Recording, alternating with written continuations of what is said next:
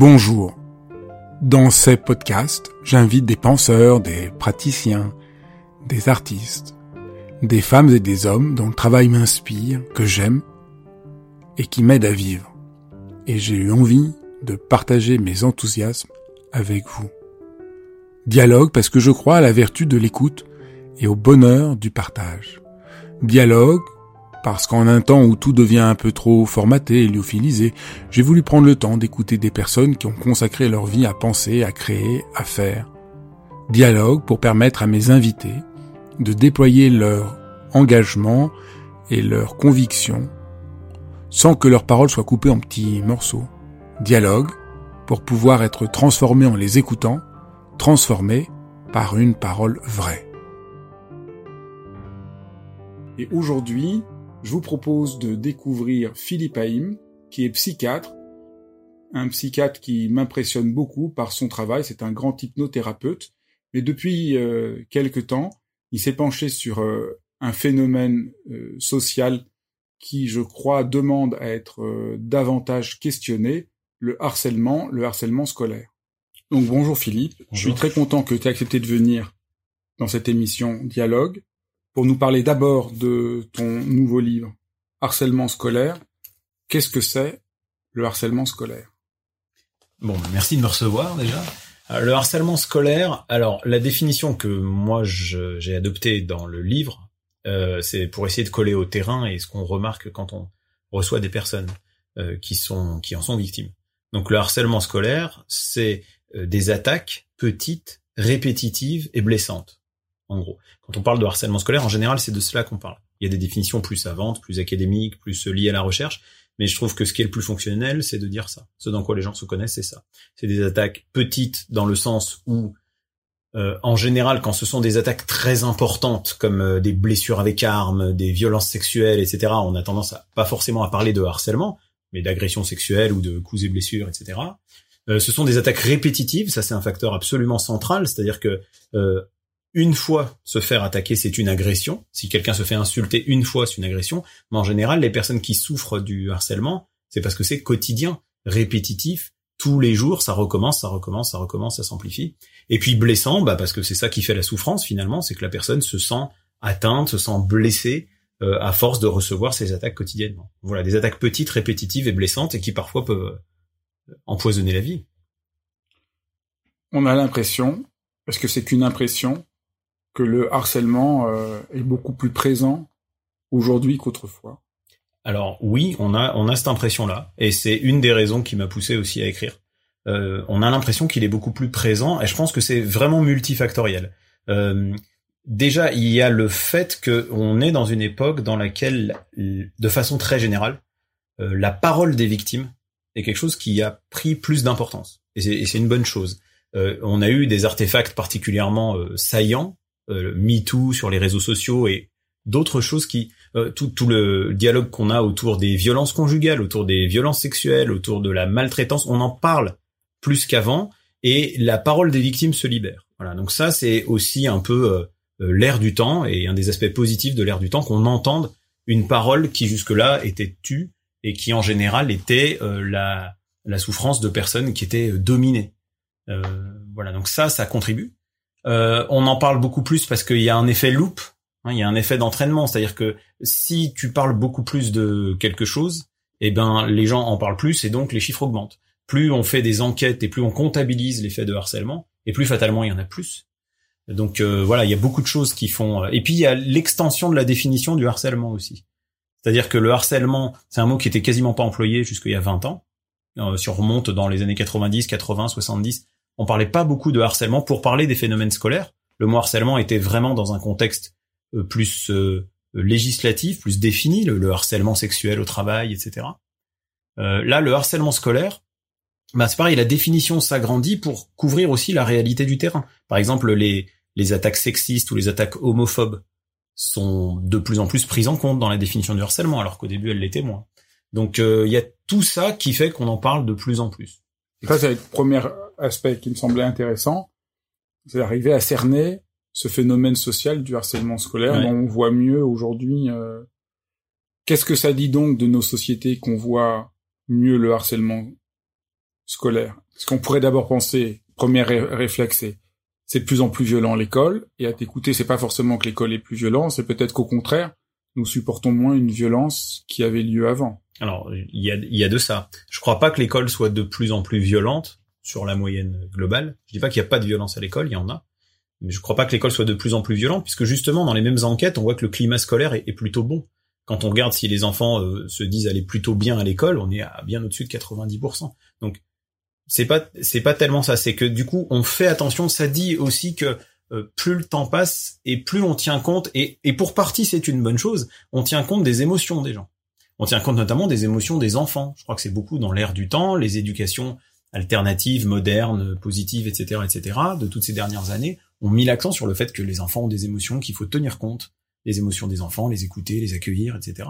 Et donc il était logique qu'on tienne compte aussi euh, des blessures euh, subjectives, des blessures euh, non visibles, mais qui font réellement mal à l'individu. Donc ça dit de notre époque que on est plus sensible à ça.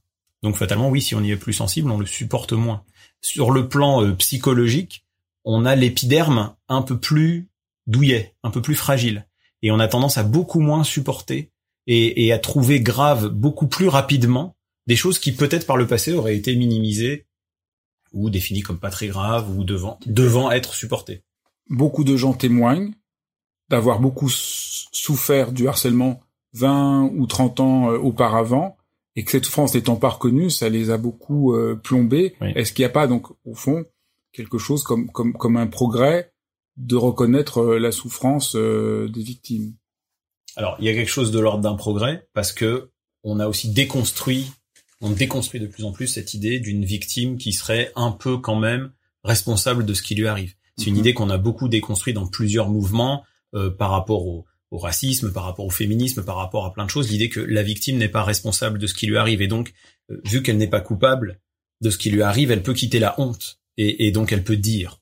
Euh, quelqu'un qui a honte ne peut pas dire. Quelqu'un qui n'a plus honte, il peut dire et peut s'affirmer comme étant mm. je suis victime de ce qui m'est arrivé. Ça c'est un premier point, mais le deuxième c'est très important. Surtout quand on voit par rapport à tout ce qui s'est passé autour des violences faites aux femmes. Oui, et je crois que c'est vraiment un sujet euh, euh, très actuel. Je pense que vraiment le le le, combat féministe a permis à, à, entraîner dans son sillage cette idée vraiment très importante, alors qui est partie sur des faits graves au départ, c'est toute l'histoire de la, criminalisation du viol, euh, et, avec tous ces débats qui ont eu lieu à cette époque, Gisèle Halimi est décédée récemment, donc ça m'y fait penser fatalement l'idée que voilà, une femme, quelle que soit la tenue qu'elle porte, ne peut pas être tenue pour responsable de l'agression qu'elle subit. Une, une femme, quelle que soit son attitude au sein de son foyer, n'est pas responsable si son compagnon euh, lui, lui tape dessus physiquement, la blesse, la tue. Donc ça, c'est une idée très importante et qui a entraîné cette libération de la parole. Ça, c'est un premier point qui est vraiment important.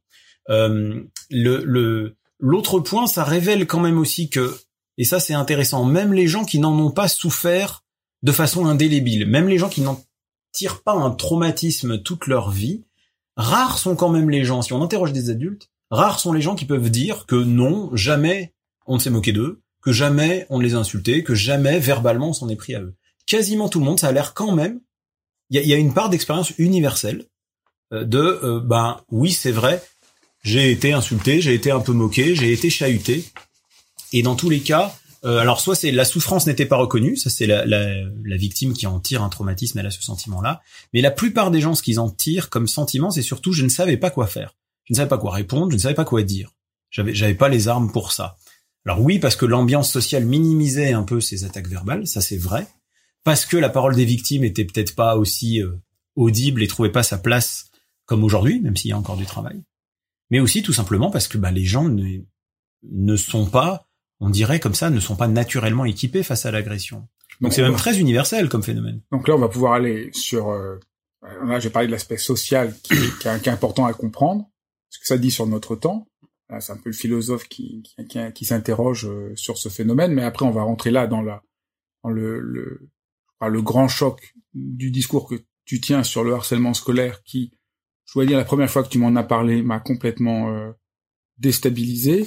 C'est euh, toutes les réponses que nous avons pour le sur le harcèlement scolaire. Ce que montre ton livre, c'est qu'elles sont fausses et que le le la plupart des choses que nous faisons, loin d'aider par rapport au harcèlement, ne fait que rendre pire les choses. Donc c'est ça qu'on va essayer de d'explorer euh, d'explorer maintenant. Et là, c'est assez euh, secouant. Donc peut-être on pourrait aller dans d'abord dans ce qu'on fait habituellement par rapport au harcèlement et puis pourquoi ça marche pas.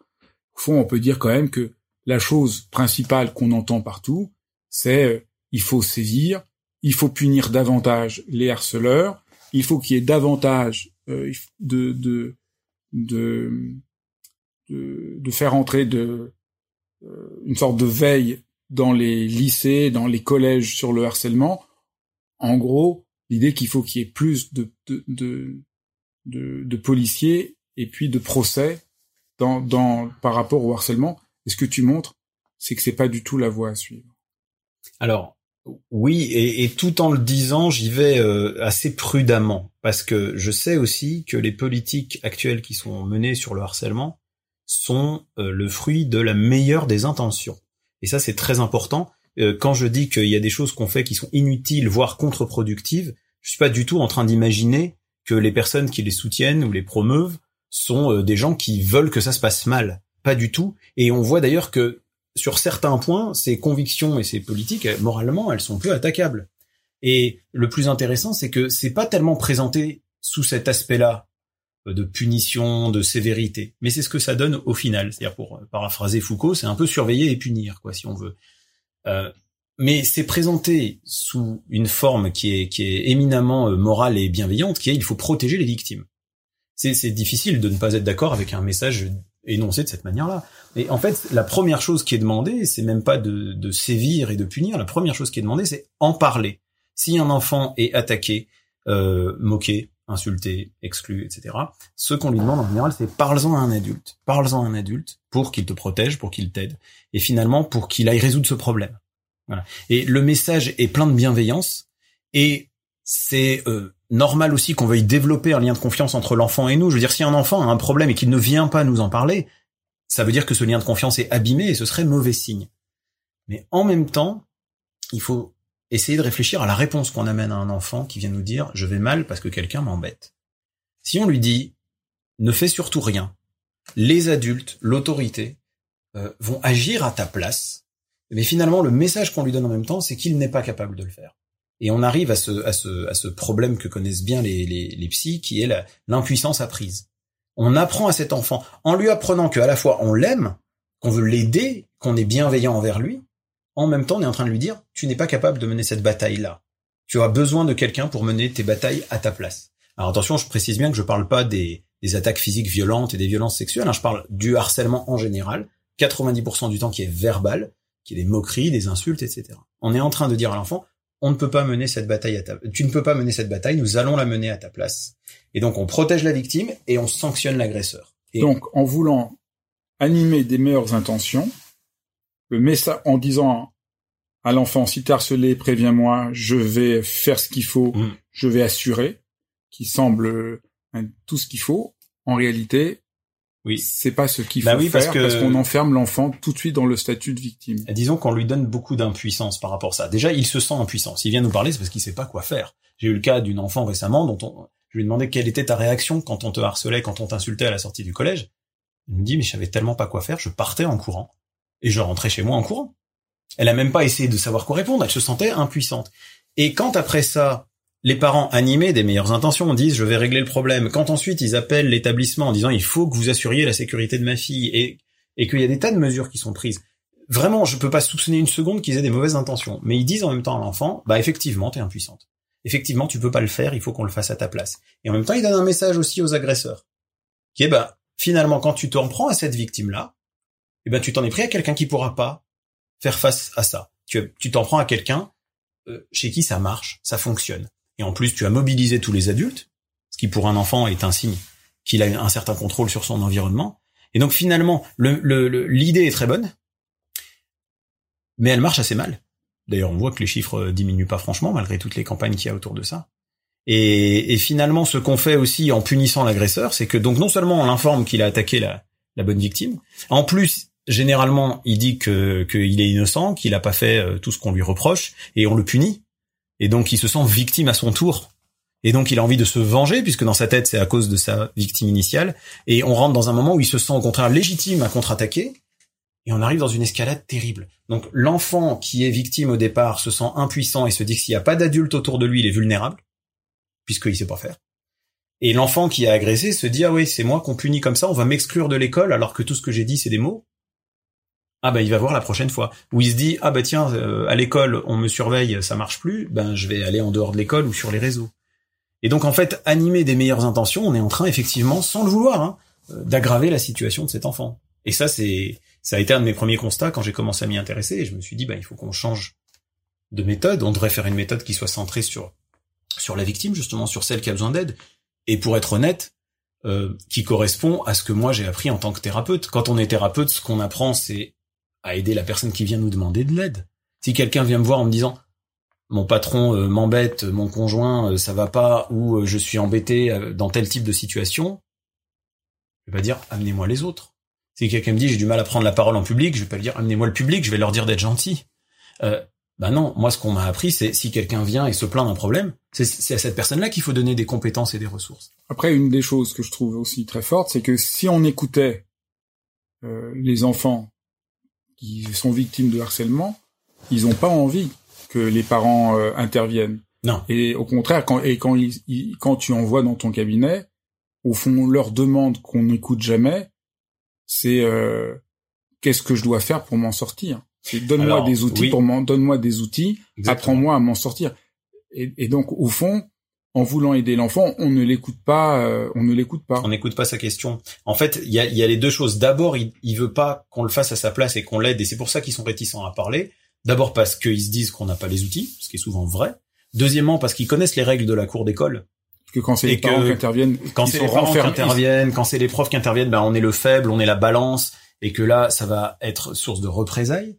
Et et puis aussi il y a ce passage effectivement, je raconte ça dans mon livre, cet enfant qui qui me dit, euh, qui me raconte les insultes qu'il subit, les larmes aux yeux, etc. Et et qui me dit mais euh, comment je peux faire pour euh, pour faire face à tout ça ou comment je peux faire pour me sortir de là? Et je me rappelle lui avoir dit attends, tu peux répéter ta question? Et pourtant on me l'avait déjà posé. Hein. Et je me dis mais oui, il m'a pas dit sors-moi de là, il m'a même pas dit qu'est-ce qu'il faut faire, qu'est-ce qu'il faut que les gens fassent, qu'est-ce que, comment ça va se finir ou aide-moi. Il m'a dit qu'est-ce que je peux faire pour me sortir de là?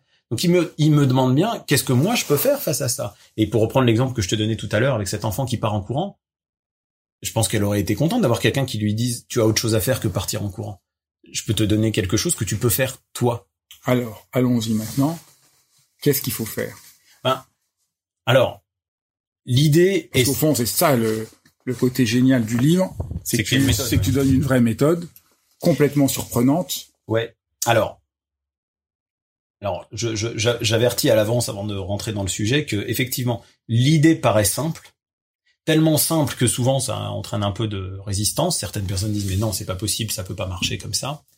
Je précise qu'il faut de la méthode, c'est-à-dire qu'effectivement il y a quelque chose de pas compliqué, mais quand même d'assez structuré. Et je pense qu'il faut suivre la méthode si on veut que ça marche. Méthode que j'aurais pas le temps de détailler dans le temps de notre entretien, mais je veux dire voilà, j'en explique les grands principes là, mais c'est vrai qu'il faut un peu y aller par étapes pour que l'enfant apprenne. Et l'idée, c'est que l'enfant apprend par la pratique, apprend par le jeu.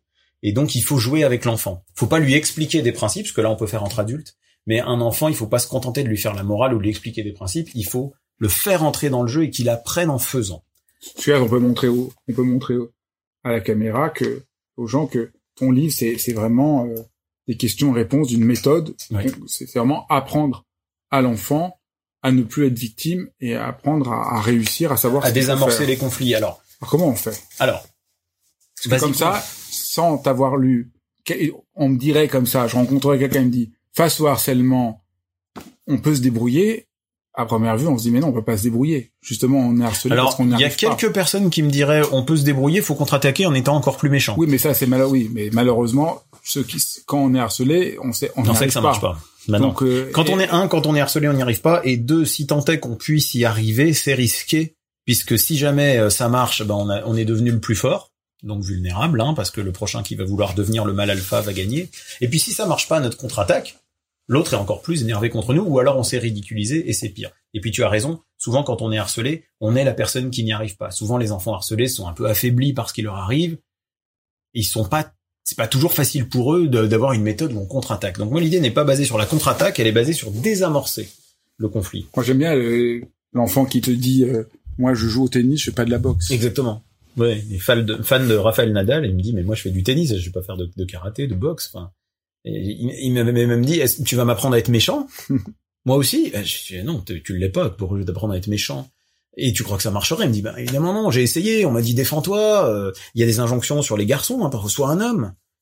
Bon, non. L'idée, c'est est-ce qu'on peut désamorcer la violence plutôt que la, la réduire au silence, ce qui ferait de nous des gens violents aussi, ce qu'ils n'ont pas envie d'être, les enfants harcelés?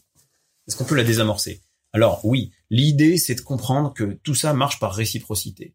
Le harcèlement se poursuit pour une seule raison, c'est parce qu'il fonctionne. On se fera tous agresser un jour ou l'autre. Euh, mais qu'est-ce qui fait qu'on va se faire agresser quotidiennement? Bah, C'est parce que ça a fonctionné. Donc ça a donné une espèce de récompense à l'agresseur. Et quand il a cette récompense que ça, ce qu'il, sa manœuvre fonctionne, et ben il a envie de la recommencer. Hein, comme euh, je donne l'image de la machine à sous. Quoi. Si on met une pièce, il y a des pièces qui tombent, j'ai envie de remettre une pièce. Donc le harcèlement fonctionne parce qu'il marche. Donc s'il marche pas, il va s'arrêter. Pourquoi il marche? Parce que la, parce que face à l'agresseur, la victime montre qu'elle est bien victimisée par ce qui lui arrive. Et elle peut le montrer de deux manières, en gros. Soit en baissant la tête. Et chez les enfants, ça va donner des attitudes de, de, défense. Mais, arrête, pourquoi tu m'attaques? C'est pas juste que tu m'attaques comme ça. Arrête, je vais, je vais le dire. Enfin, là, pour l'agresseur, ça fonctionne. Il est, je, je l'ai en mon pouvoir, il est sous mon contrôle puisqu'il se victimise d'emblée. Soit c'est la contre-attaque, s'énerver aussi. Arrête tout de suite de m'attaquer parce que sinon tu vas voir. Et là, c'est la même chose, ça fonctionne. Pour l'expliquer aux enfants, je leur dis, quand tu fais ça, une des deux attitudes, est-ce que tu les traites comme un ami ou est-ce que tu les traites comme un ennemi? La réponse est, bah, quand je fais ça, je le traite comme un ennemi.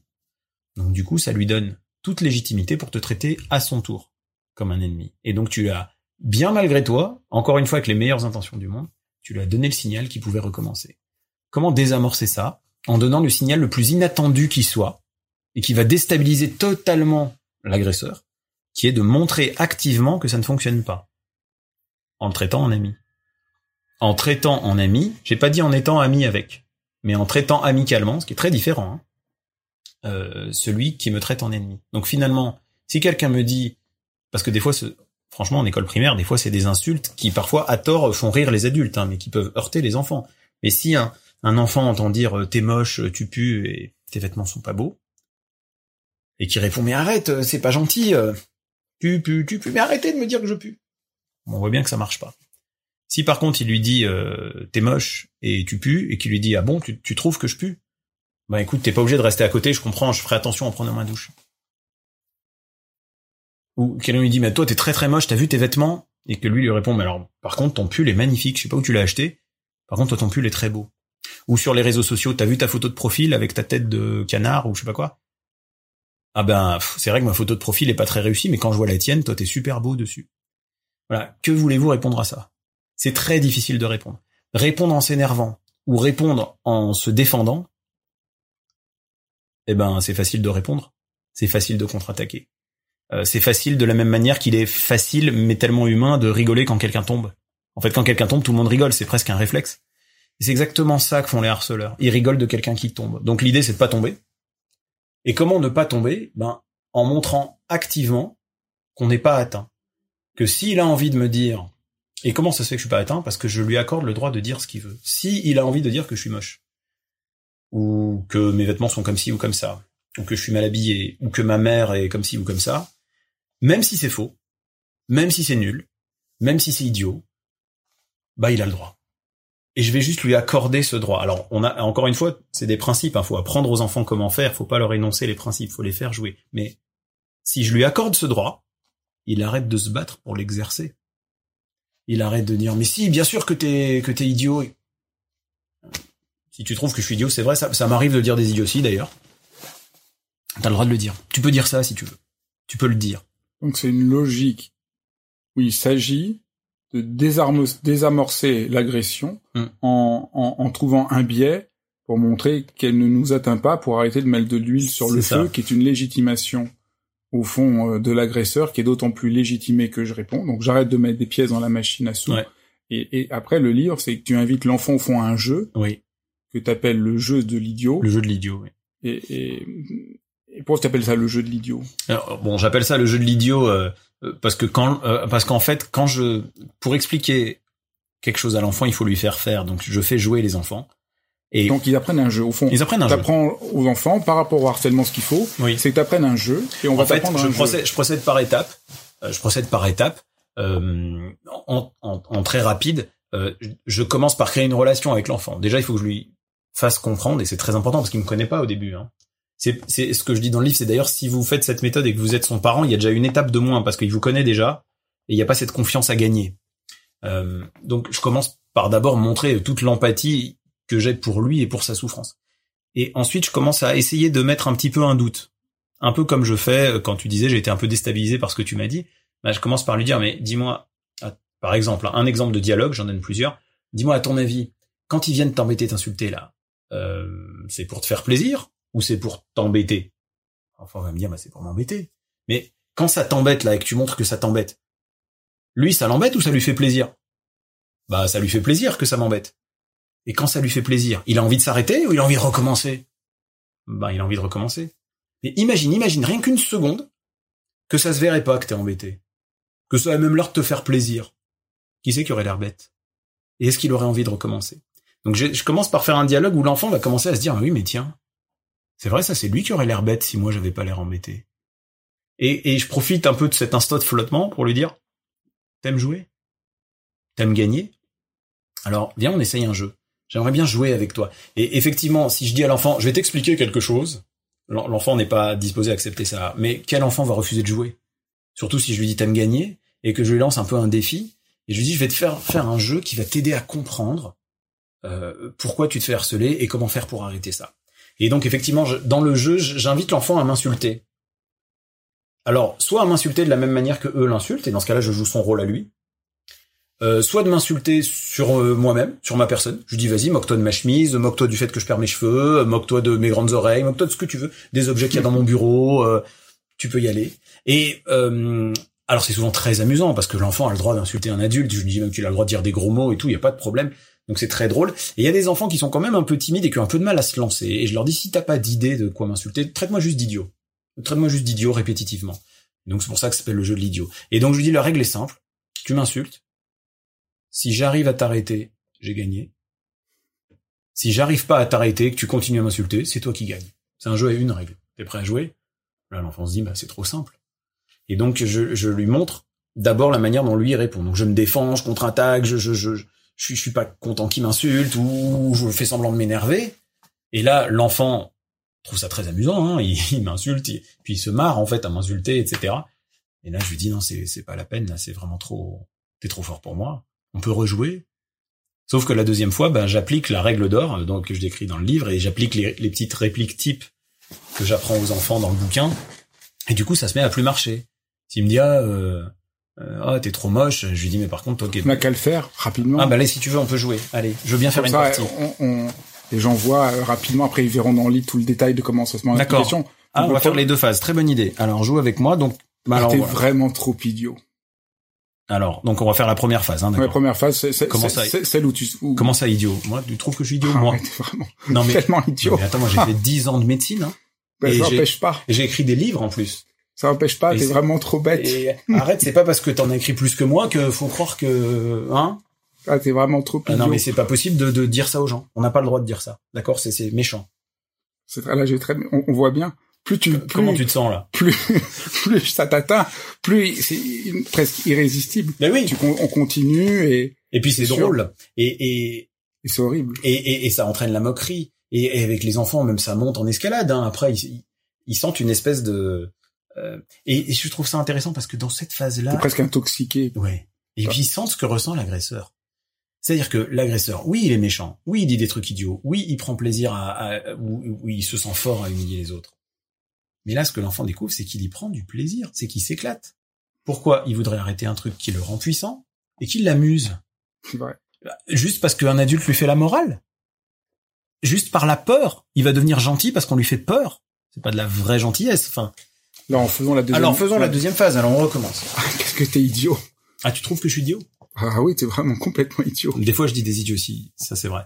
Ah non, mais vraiment trop, trop bête. D'accord. Un peu tout le temps, tu trouves? Euh, tout le temps. Non, je sais pas, je dirais pas tout le temps. Ah, pas tout le temps. Ah, merci. c'est gentil. Et par contre, j'ai beaucoup aimé ce que tu as écrit dans ton dernier livre. Ça, c'était vraiment intelligent. C'est là, c'est sûr, là, c'est. Tu vois, là, il y a eu deux phases qui sont intéressantes. La première phase, c'est que j'ai commencé par reconnaître une partie de ce que tu dis. C'est facile de dire, il y a des moments où je suis idiot. Tout le monde pourrait le dire.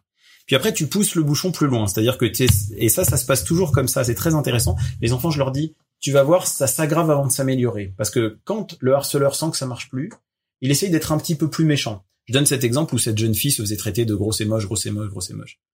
Je lui donne une réplique.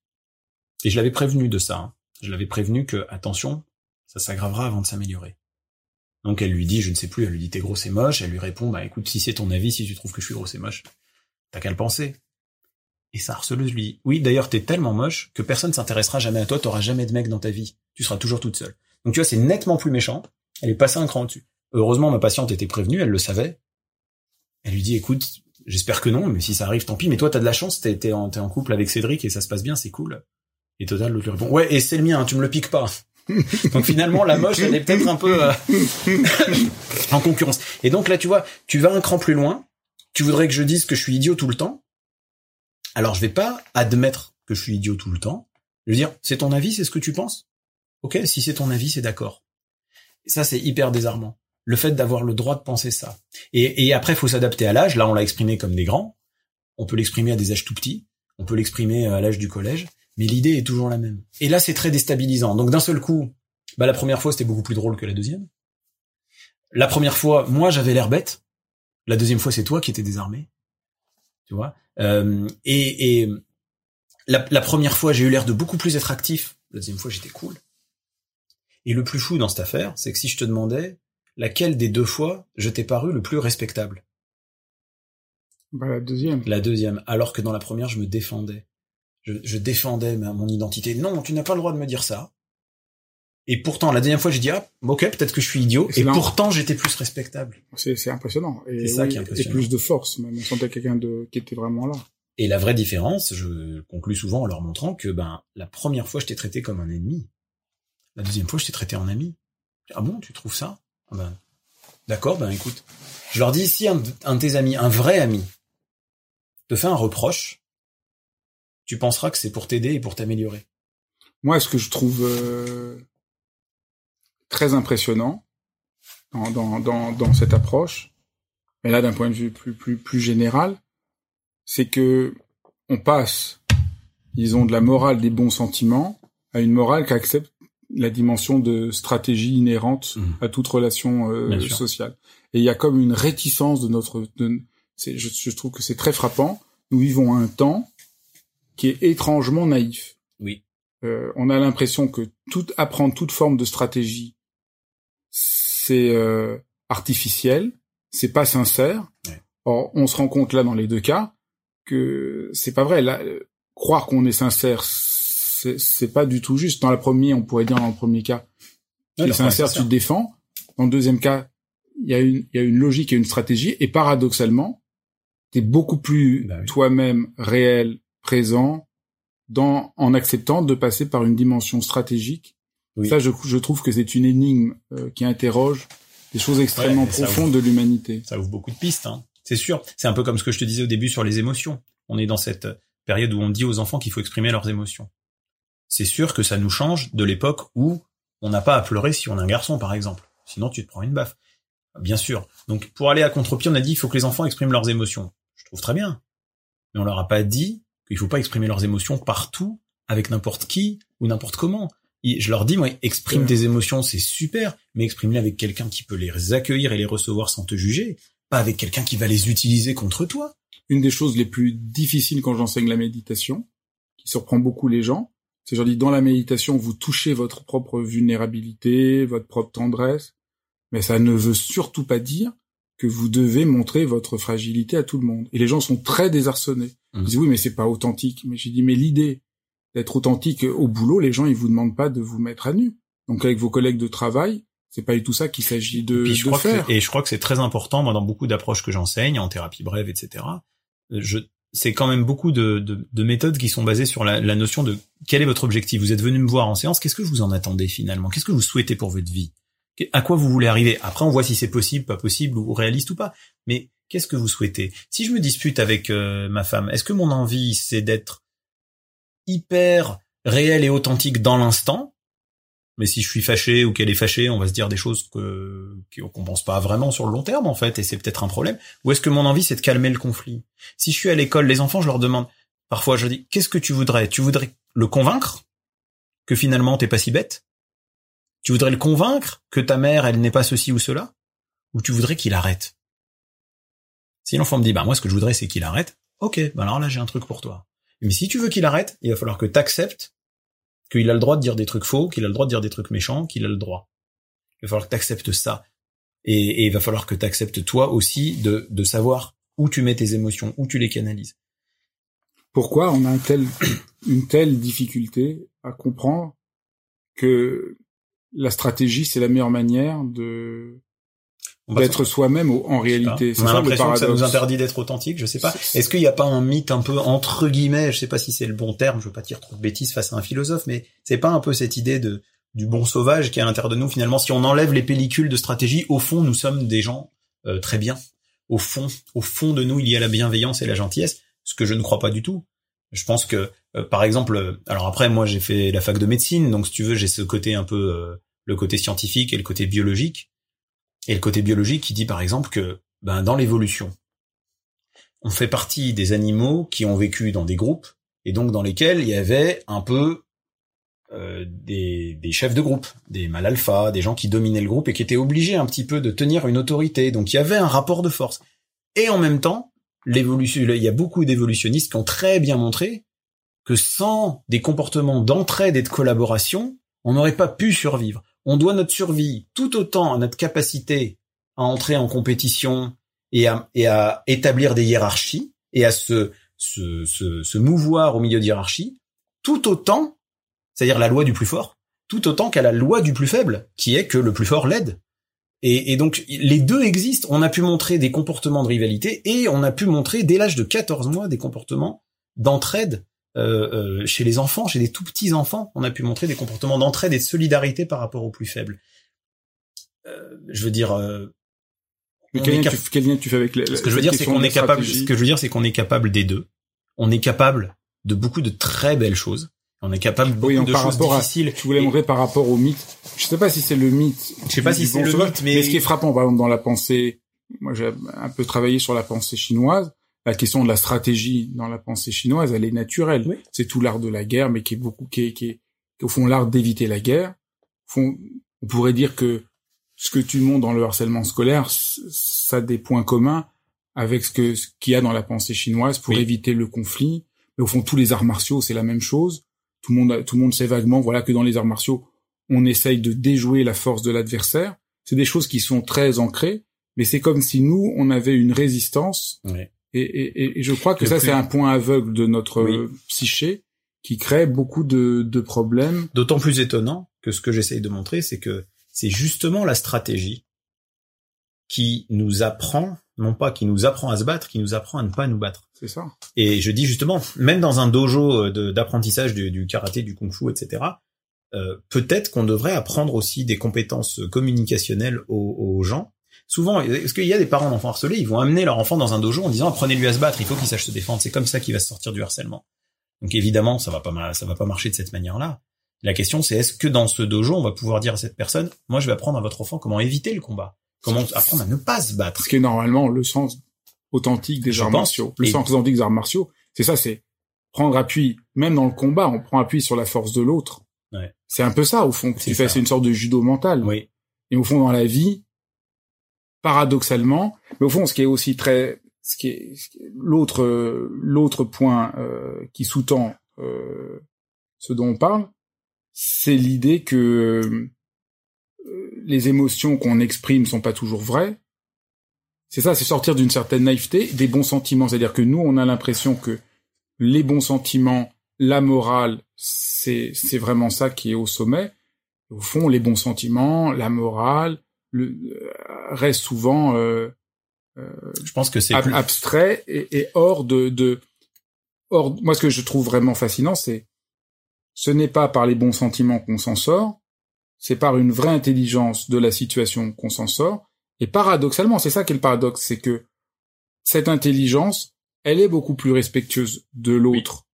Elle est beaucoup, elle est beaucoup plus parce que c'est ça le paradoxe, c'est que tu, tu, montres très bien que en n'attaquant pas l'autre et en le traitant comme un ami, je suis beaucoup plus moral en réalité. Mais, mais donc c'est ça qui est paradoxal, c'est hmm, c'est comme moi, je suis tellement allergique au discours sur la bienveillance, l'altruisme et tout ça parce que je trouve que c'est souvent euh, un alibi pour ne pas rentrer dans la complexité de la réalité. Mmh. Et ce que je trouve formidable dans ce que tu montres, c'est en entrant dans la complexité de, de la réalité, c'est la seule manière de d'être éthique. Donc au début, on doit lâcher la peur de ne plus être éthique, mais en réalité, c'est la seule manière de l'être. Et la peur de, enfin, oui, et la peur de de ne plus, euh, comme je disais pour les enfants, quand ils me disent, ils me disent ça, mais c'est pas vrai. Ben en fait, c'est être éthique quelque part que de laisser suffisamment de liberté à l'autre pour qu'il dise des choses fausses, des choses avec lesquelles je suis en désaccord. Finalement, on se comporte de façon très immorale quand on veut faire taire quelqu'un qui a une opinion qui ne nous convient pas. Quand même, c'est la, base de la liberté. Euh, c'est pas euh, la liberté euh, de tout ce que Fabrice a envie dans la vie. c'est pas autoriser les gens à faire uniquement ce que Philippe est d'accord que les gens fassent. La, la, question de la liberté, je crois, elle est justement faite pour les gens qui pensent pas comme moi et qui veulent pas agir comme moi, dans une certaine limite, par exemple, de l'agression physique que je donne dans le livre. Mais la question de la liberté, c'est ça. Moi, je trouve que ça fait gagner aux enfants en maturité. Le bon sentiment ne suffit pas à donner un sens à la vie, moi, je pense.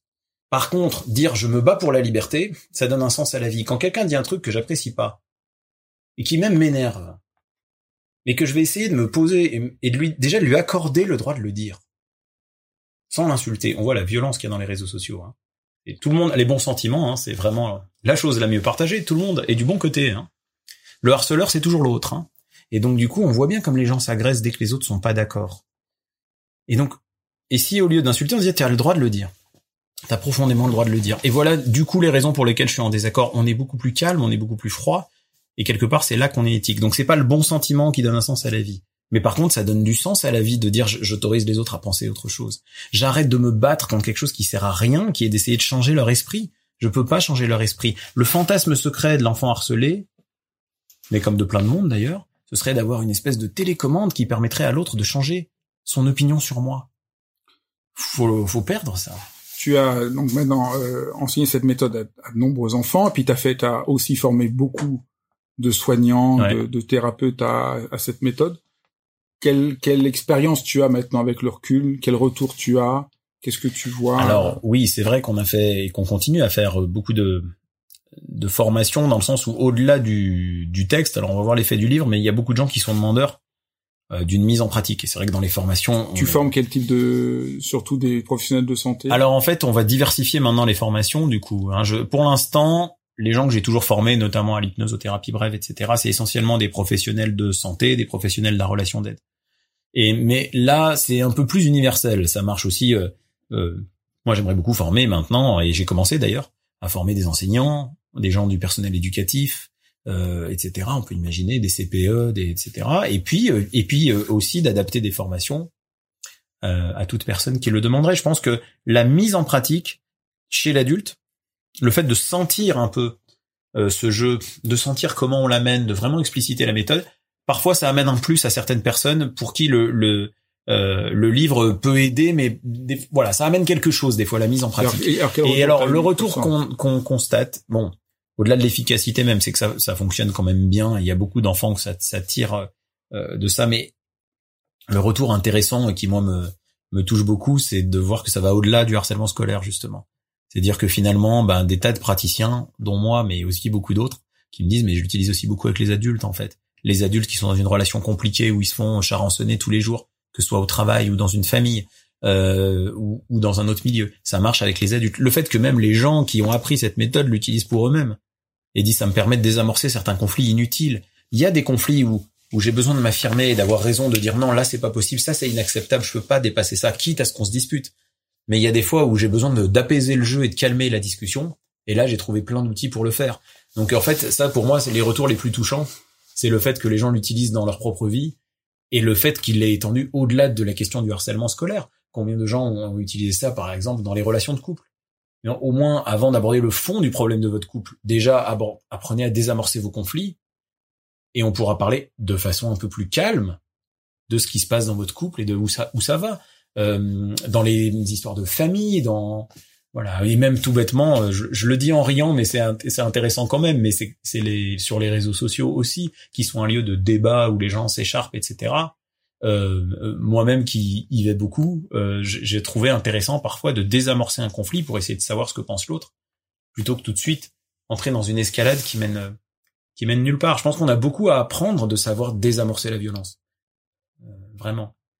D'autant que même la violence euh, physique, euh, dans beaucoup de cas, est précédée de violence verbale. On peut se dire si on avait su désamorcer, peut-être qu'on aurait un peu moins. Euh, et même la violence verbale extrême sur les réseaux où les gens sont très très fortement dans la violence, ben peut-être qu'on pourrait la désamorcer de trois étapes avant. Donc voilà, le retour qu'on a, disons, c'est une application bien plus large que l'idée de départ. Ben, merci beaucoup. Ben de rien, avec plaisir. Merci de m'avoir reçu. Ben, merci beaucoup et je renvoie tout le monde à à ton livre euh, étonnant, Harcèlement scolaire. Merci beaucoup. Merci Fabrice.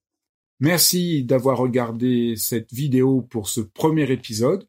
Si euh, cet entretien vous a plu, surtout pensez à mettre le pouce bleu et abonnez-vous à ma chaîne pour découvrir les autres personnalités que je vous propose de découvrir avec moi prochainement. À très bientôt.